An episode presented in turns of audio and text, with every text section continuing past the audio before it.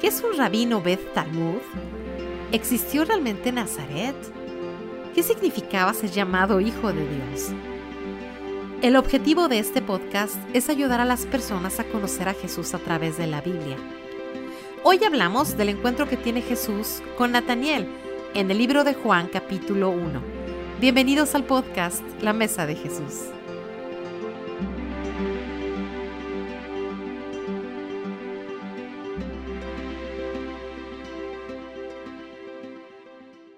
Bienvenidos a todos aquí al episodio número 10. Estoy aquí con el increíble doctor Nicolás Benditi y hemos estado una serie... No, tanto de increíble no, no, no, no, increíble no.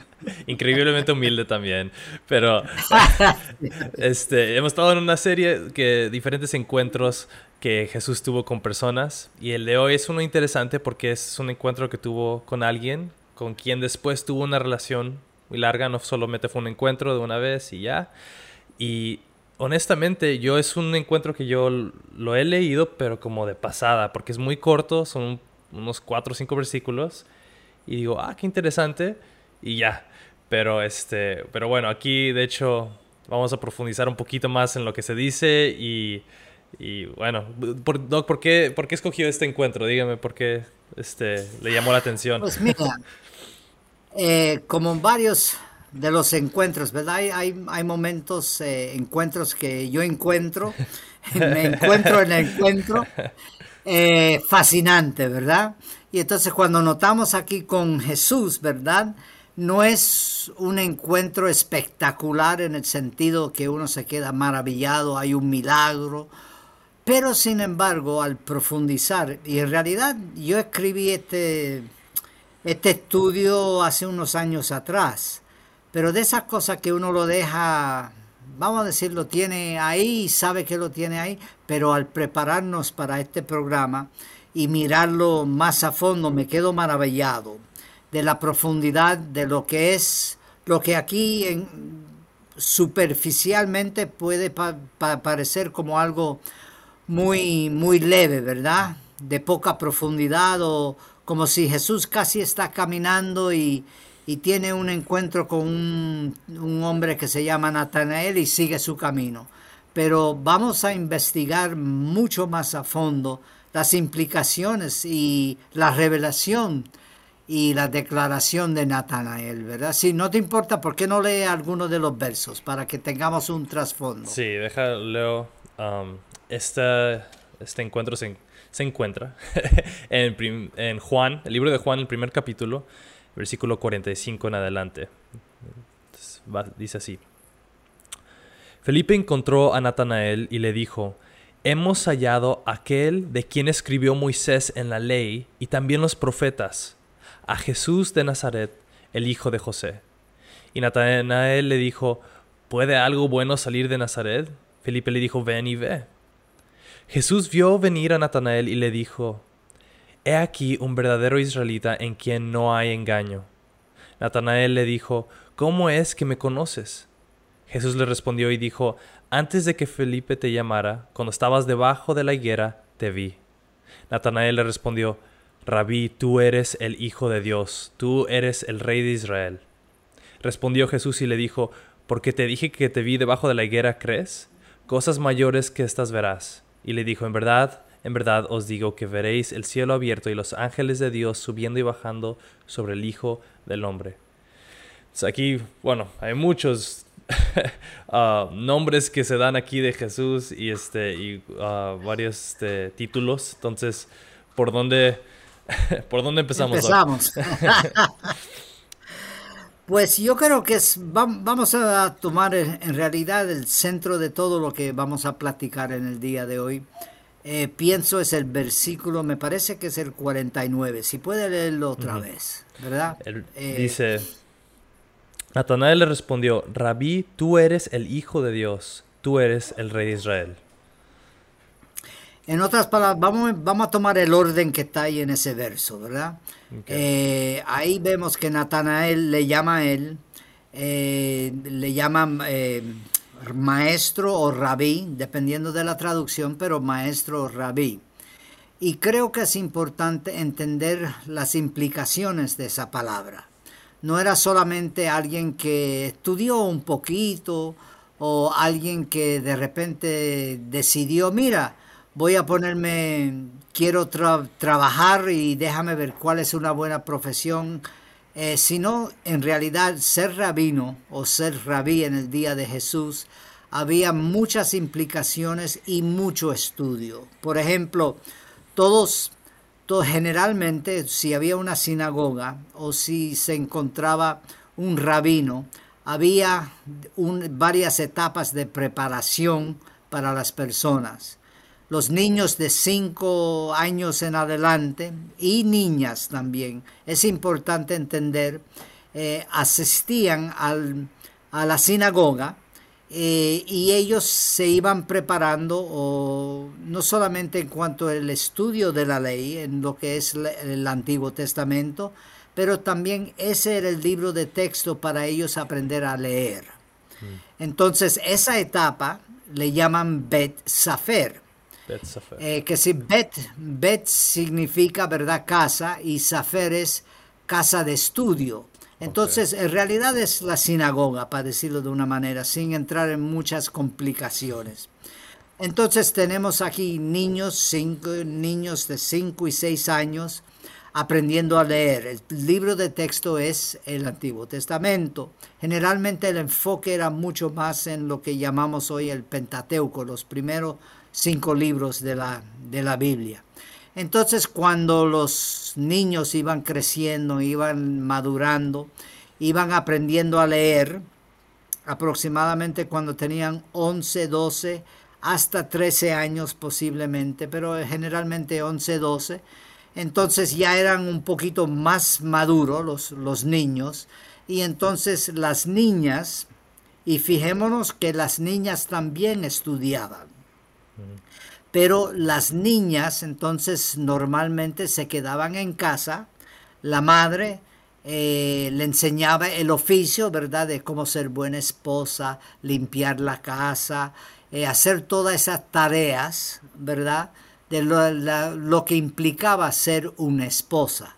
Ahora, cuando miramos eso en el siglo XXI, hay algunos que dicen, ¡ay, qué escándalo! ¿Cómo puede ser todo eso? Y si la mujer eh, era inteligente y quería ser abogada, etc. Pero no nos olvidemos que hay una gran diferencia en el siglo XXI en cuanto al papel tanto de la mujer como el hombre, porque el hombre generalmente era el que eh, suplía el dinero y todo lo necesario eh, para la familia. En, en esos tiempos, exactamente. Y entonces notamos esa primera etapa. Sin embargo, los que eran más dotados o más inteligentes, que tenían más pasión para las escrituras, eh, los jóvenes, estamos hablando aquí de jóvenes, no de las niñas, eh, entonces iban a una segunda etapa que se llamaba Bet Midrash. Pero vamos a decir, esos que no eran muy talentosos, los muchachos, vamos a decir, no muy talentosos o no les gustaba estudiar, ellos se quedaban en casa también generalmente bajo el cuidado del padre y el padre le enseñaba el oficio de él. Un ejemplo bíblico que tenemos es Jesucristo con José. Sabemos que Jesús, ¿verdad? La Biblia solamente le lo menciona una vez que era carpintero, pero también era el oficio que probablemente aprendió de su padre. Entonces, de uno a los 12 años... Usted me dijo que no, era solamente un carpintero como nosotros pensamos, ¿no? No, la palabra ahí, aunque muchas veces, claro, la tradición dice carpintero, pero una persona que trabajaba construcción, ¿verdad? En otras palabras, podía trabajar otros oficios en cuanto a lo que es edificar una casa. Sí, no, era solamente una mesa como lo ponen las películas o cosas exactamente. Eso, eso exactamente. yo no sabía, fue increíble cuando me dijo eso. Pero e, era, ¿verdad? Era normal que un hijo aprendiese el oficio normalmente de su padre. Ahora, vamos a decir a alguien como Jesús, un, eh, cuando se usa la palabra de llamarle a él rabino o otros rabinos, a los 12 años aproximadamente, o 13 años en realidad, eh, ellos iban a la segunda etapa que era, ¿verdad?, la de Bet Midrash. Ahora, lo importante de entender, ¿te recuerdas cuando Jesús estaba con, con los maestros en el templo? ¿Qué edad tenía él? Nos dice la escritura. Decía que tenía 12 años que se perdió y los, sus papás lo estuvieron buscando por no me acuerdo cuánto tiempo. Exactamente. estaba ahí con el templo haciendo preguntas. Él, él, estaba haciendo preguntas, pero también los rabinos le preguntaban a él. Entonces era, ¿verdad? Y ellos se quedaron maravillados si, si, si nos recordamos lo que nos enseña la Biblia.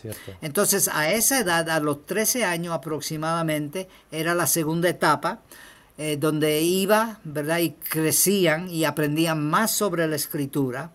Y aparte de eso se miraba lo que sería eh, todo el Antiguo Testamento, lo que nosotros llamamos el, Antiguo Testamento, aproximadamente hasta los 14, 15 años. En otras palabras, un jovencito eh, de unos 14, 15 años, más o menos, tenía la mayoría de la Biblia aprendida estudiada. Pero para ser rabino había una etapa más, que era una etapa que se llama Bet Talmud.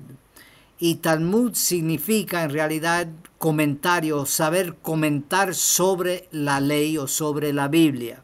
Que tenemos los jovencitos, la primera etapa, aprendían lo que decía un poquito los primeros cinco libros de la Biblia. Segunda etapa, aprendían lo que decía eh, el Antiguo Testamento, pero la tercera etapa en realidad es que el, rabino formaba a sus discípulos y habían diferentes escuelas, eh, habían diferentes rabinos y maneras de interpretar la Biblia. Y eso terminaba aproximadamente a los 30 años. De 15 a 30 años. Y, era una etapa donde los jóvenes discípulos andaban con su rabino. Por eso cuando Jesús, eh, notamos, ¿verdad? Eh, los discípulos están con él. No era solamente que le agradaba estar con Jesús, sino era parte del proceso religioso de la preparación de ser rabino. ¿Y, cuántos años tenía? Ajá. Sí, ¿cuántos años tenía Jesús cuando vemos empezó su ministerio? No dice. Eso iba a decir, empezó justo a los 30, que muchos, pues yo diría, ah, qué interesante, pero no, es, es muy, ah, que tiene que ver con todas las enseñanzas aquí de, de cómo ser un rabino. Exactamente. Entonces, cuando Natanael dice estas palabras, en realidad está reconociendo no solamente el estudio y dándole el título, el reconocimiento de que Jesús había eh, terminado todo ese proceso, pero también que él era un rabino. Wow. una pregunta entonces. Eh, está, está, reconociendo aquí su trayectoria, entonces sería como, obviamente no es igual, ¿no? Pero nada más para que, que quepa en mi cabeza. El Bet Safer, que es el primero, empieza a los 4 o 5 años hasta los 12 más o menos como la primaria, ¿no? Como eh, todo mundo va a la primaria. Sí, sí, sí, sí. Después, el Bet Midrash es de los 10, 12, 13 hasta los 15. Es como la secundaria, pero no todos iban a esa. Muchos ya se iban a, en vez de eso, se iban a estudiar su, este, lo que sus papás hacían, ¿no? Como carpintero o lo que sea, constructor. Este, y después de Bet Midrash, el Bet Talmud empezaba a los 15 hasta los 30. Entonces, eso era como preparatoria, universidad, maestría y doctorado, todo junto así, ¿no? El Bet Talmud. Exactamente. Y después de ahí ya, ya eran considerados un rabí a los 30 y tomaban, y tomaban discípulos. Ok, muy bien. Exacto. Quería asegurarme que entendí bien. no, no, no, no, pero muy bien, muy bien, Elliot, porque es importante que entendamos eso, porque nos ayuda a, entender el versículo y también a Natanael. Pero no se quedó, lo, que me maravilla es que no se quedó en solamente llamarle rabí, sino le dice que tú eres el Hijo de Dios.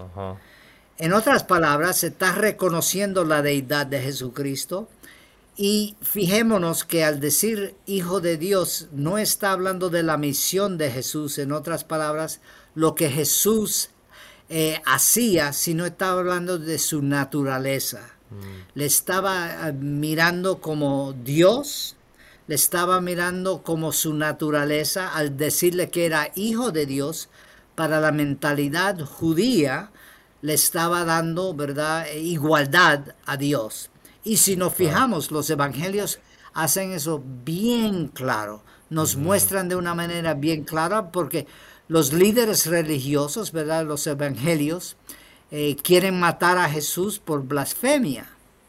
Y notamos la blasfemia, claro, ellos necesitaban para matar a Jesús la aprobación de los romanos, pero los líderes religiosos entendieron claramente cuando Jesús dijo que sí, él era el Hijo de Dios, o darle ese título, está hablando de su naturaleza. En otras palabras, yo soy Dios. Y claro, para ellos sabemos cuando el sumo sacerdote se rasga las vestiduras, en otras palabras, era una señal que Jesús había hecho algo imperdonable, una blasfemia haciéndose igual a Jesús. Digo, a Dios. Eso es muy importante porque aquí, bueno, para cualquiera que es cristiano o va a la iglesia, es un término mm. normal que dices, ah, tú eres un hijo de Dios, yo soy hijo de Dios, hija de Dios. aún los que no son cristianos a veces dicen eso, pero Juan 1, 12 nos deja claro, cualquiera que cree es un hijo de Dios, ¿no? Pero no en ese tiempo, en ese tiempo, aunque los israelitas eran hijos de Dios en otro sentido, el ser hijo de Dios, en, como era en un sentido ontológico. Era singular. Ajá. Era, era singular. Mm, continúa, sí. No, no, sí.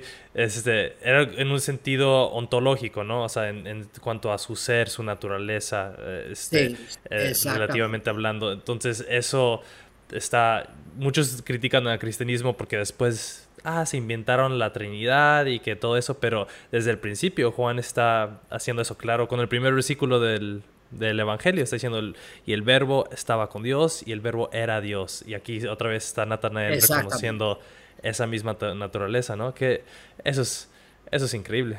Es fascinante, ¿verdad? Sí. No, y aparte de eso, si miramos el propósito del Evangelio de Juan en el capítulo, creo que es 20, ¿verdad? Él nos da el propósito, es para que creyesen eh, que Jesucristo es el Hijo de Dios y todos los que creen en Él tendrán la vida eterna o tienen la vida eterna.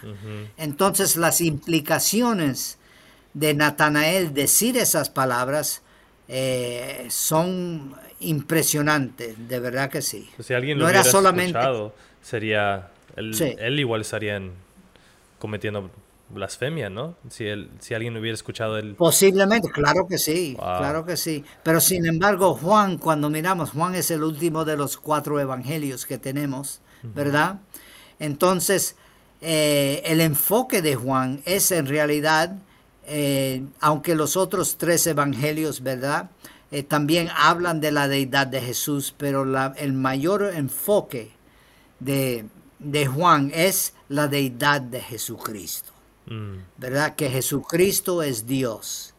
Vemos Mateo, el enfoque de Mateo más que cualquier cosa, aunque también vemos la deidad, es que es el Mesías, el prometido, y vamos a mirar eso también.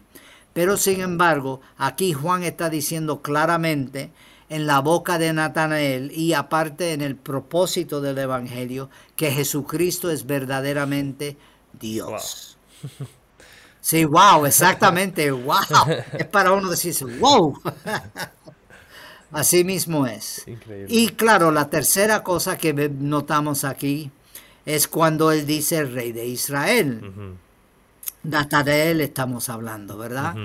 Eh, al decir eso, sabemos y entendemos claramente que Jesucristo no era un rey en el sentido como el rey David, Salomón, el rey Saúl eh, de Israel, sino eh, que en realidad le está dando el título y reconociendo que Jesús es el ungido o el Mesías.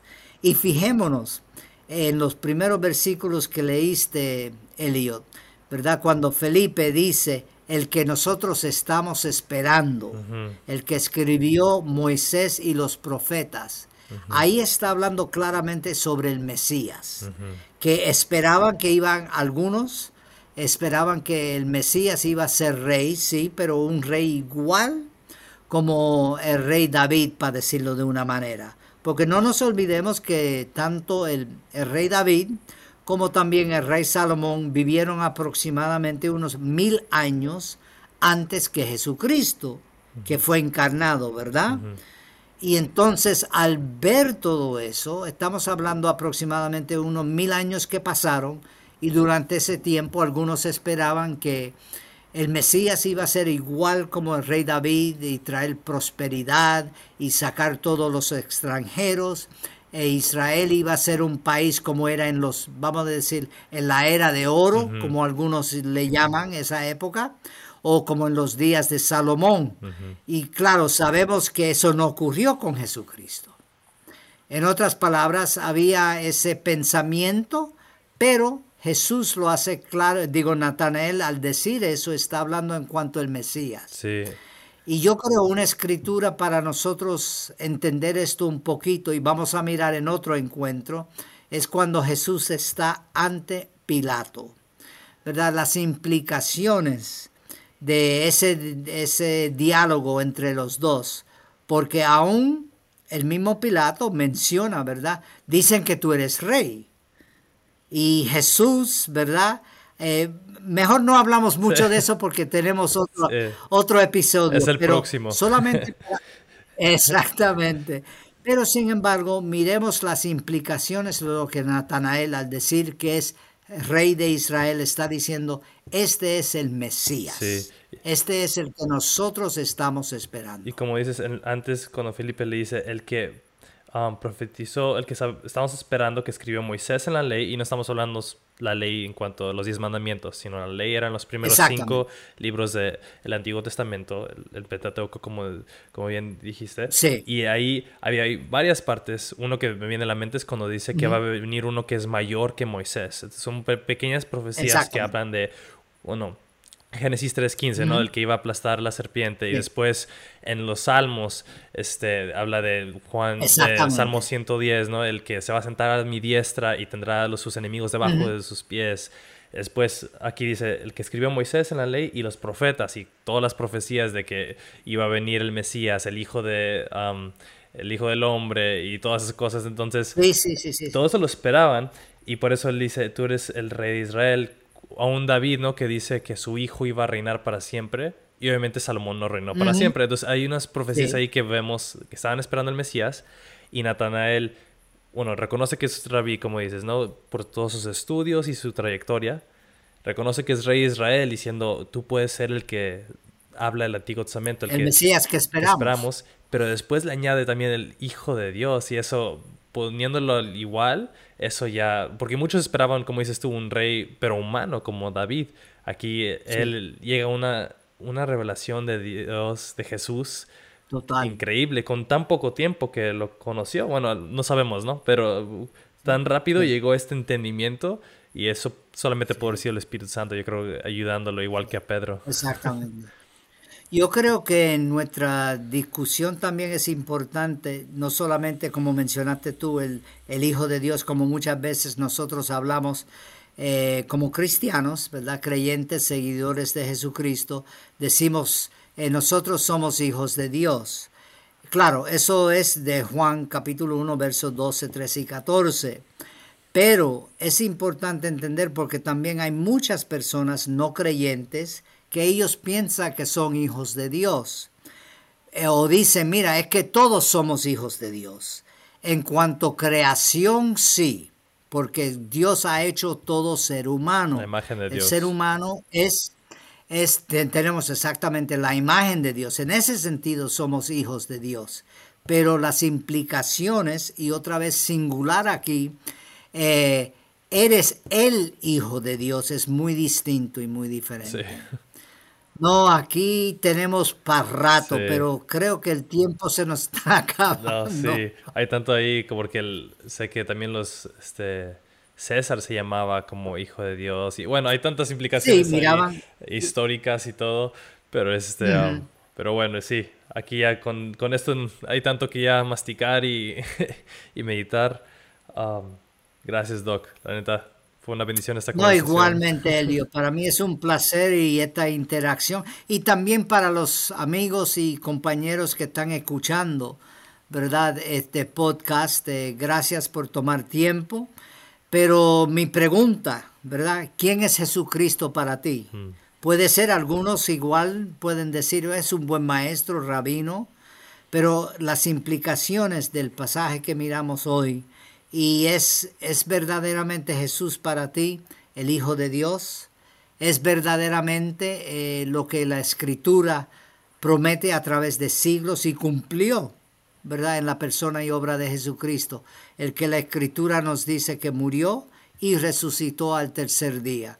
Y queremos aprovechar este momento para que reflexiones tu relación con no solamente las escrituras, pero también con Jesucristo y lo que eso implica para tu vida y la nuestra. Otra vez, Elio, muchas gracias, de verdad que sí. Gracias, Doc. Nos vemos a la próxima. Gracias a todos por darle like, suscribirse, mandarse a los, los amigos este podcast si fue de bendición. Y bueno, sí, nos vemos. Gracias. Bendiciones, adiós.